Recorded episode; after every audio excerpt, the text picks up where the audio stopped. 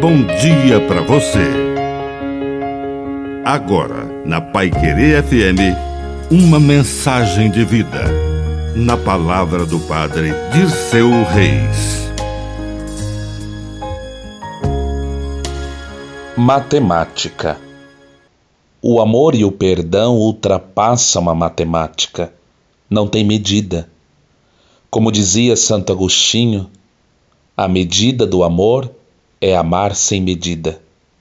E poderíamos dizer: a medida do perdão é perdoar sempre, sem regular a quantidade de vezes que devo perdoar uma ofensa recebida.